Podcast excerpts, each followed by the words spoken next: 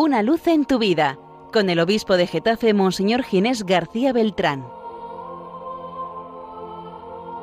Un saludo queridos amigos y hermanos de Radio María, la radio de la Virgen, en este segundo domingo de la Cuaresma.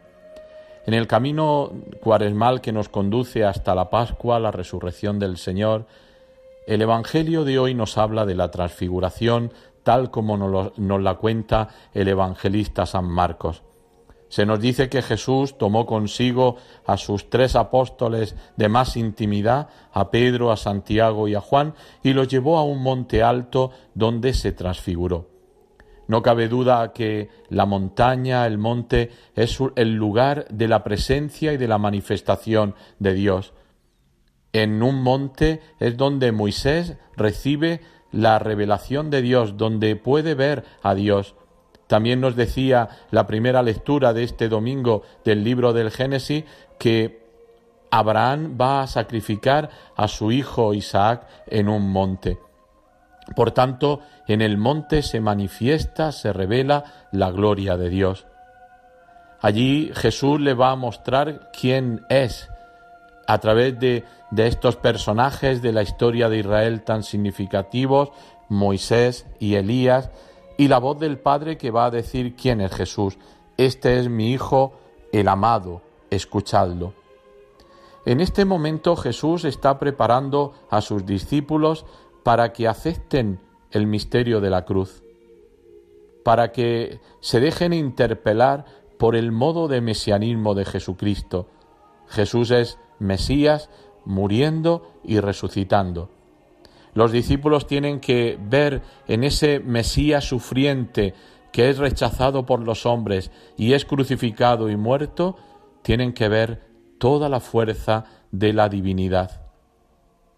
Dios se manifiesta en su Hijo entregado por nosotros.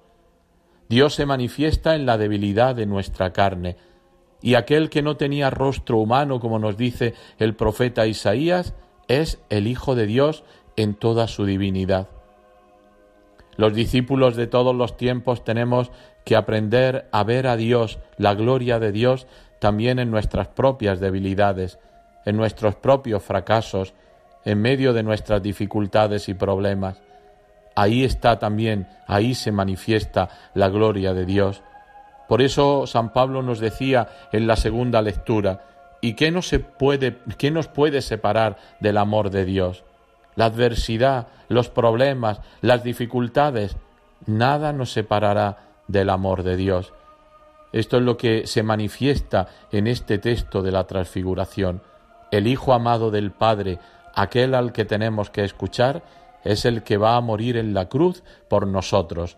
Y tenemos que reconocer que en ese camino de cruz, que es camino de entrega, es el camino de la salvación de Dios.